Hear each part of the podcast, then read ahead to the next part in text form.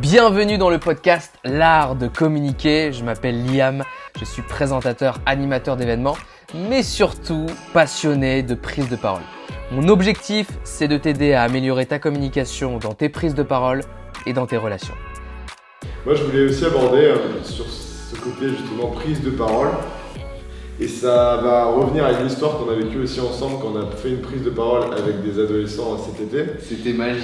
Il y a des moments comme ça qui sont uniques et derrière ces moments uniques, il y a des vraies euh, notions et, et, choses à garder, enfin tout simplement des, des, des vrais tips. C'est comprendre que quand je prends la parole, bien sûr que je ne suis pas directement un expert. Par contre, encore une fois, je fais du mieux que je peux.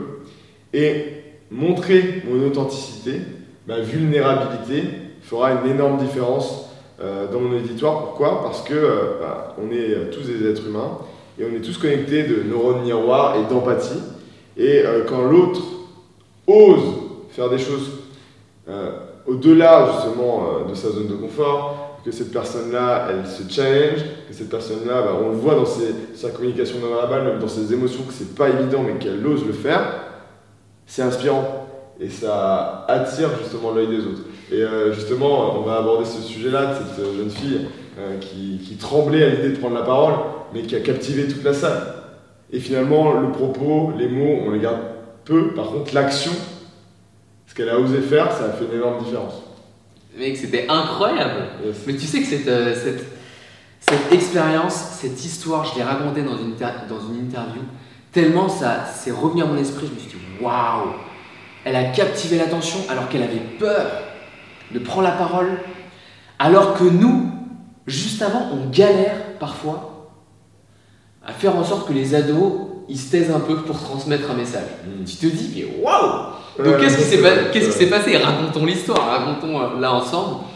Donc ouais, déjà, superbe initiative, on fait une intervention devant des adolescents sur le thème de la communication majoritairement, aussi du développement personnel, se développer, mais apprendre à, à mieux communiquer, à gérer les conflits. Et je lance un exercice comme ça, parce que j'aime beaucoup, euh, exercice plus prise de parole, où on demande à une personne, à un ado, de prendre la parole 30 secondes, une minute, de venir devant les autres ados sur scène pour se présenter. Se présenter 30 secondes, une minute. Il y en a, il y a une première personne qui le fait. Plutôt bien. Plutôt bien, pas vraiment de grand chose à dire. Alors évidemment, on ressent un peu de, de stress, mais ça va. Ça va. Et là, par contre, il y a une deuxième personne. On, a vu, tu sais, on a vu un peu au loin une personne qui lève demi la main. Elle levait la, demi-main. de la demi-main. Et on dit, ok, vas-y, vas-y, vas-y, ouais, viens, viens, euh, viens sur scène. Et on la laisse se présenter. Et là, qu'est-ce qui se passe? Tu peux nous raconter, Johan Eh bien là, euh, déjà, elle tremble. Elle euh, stresse elle, n'ose même pas euh, finalement lancer sa prise de parole. Et derrière, euh, donc elle prend du recul, elle a déjà les émotions qui montent, même euh, les larmes qui montent, et elle commence à essayer d'employer quelques mots en, disant bien qu'en fait la raison qui fait qu'elle vient, c'est parce que justement elle a peur de prendre la parole en public.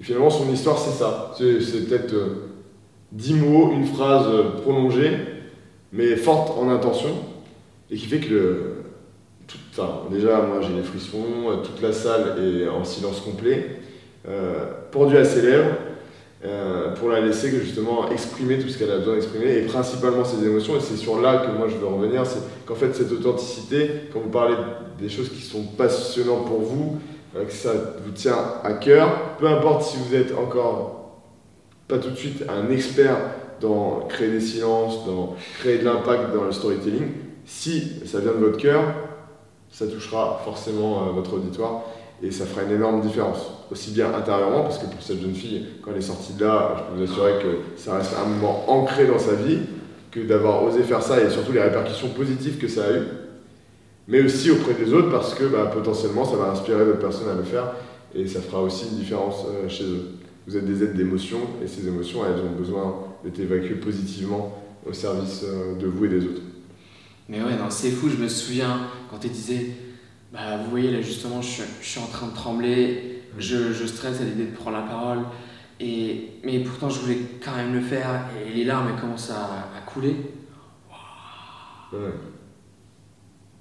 Bah, c'est exactement ce qu'on entendait. Un silence. Et, et c'était juste superbe. Et là, et là, c'est fou parce qu'après, pas besoin, pas besoin de lancer d'applaudissements. Euh, Ah non, non, non, les applaudissements, ils venaient tout seuls. C'est magique. Et l'émotion, c'est une force, c'est une vraie force. Tu l'as dit, laissons parler notre cœur et les gens nous écouteront. Et les gens aussi, moi, quand j'ai repris la parole derrière, je me souviens avoir abordé justement ce sujet de l'anti-héros. Euh, finalement, comprendre que euh, on est captivé par, euh, par l'humanité de l'autre. Et dans cette humanité, il y a effectivement cette vulnérabilité. Et en fait, quand vous allez oser aller vers les autres, quand vous allez oser prendre la parole, quand vous allez oser justement gérer un conflit et être leader là-dedans malgré euh, votre inconfort, eh bien, vous allez inspirer les autres, même si vous le faites mal. Surtout, quand vous le faites mal, finalement, ça sera quand même euh, positif au service des autres. Parce que les gens préfèrent euh, un anti-héros, quelqu'un qui ose faire, même maladroitement, que quelqu'un de trop lisse, trop parfait, parce que derrière, bah, il ne s'identifie pas, tout simplement. Donc euh, finalement, vous pouvez oser dès maintenant mettre des choses en place euh, au service de votre communication ou de vos relations. Yes, you can Mais c'est clair, de toute manière, le héros, le mec qui dit fait des trucs. Yes, you can C'est un- Yes, you can, en plus, c'est. En français, c'est. Mais le héros. Yes. Le, le héros.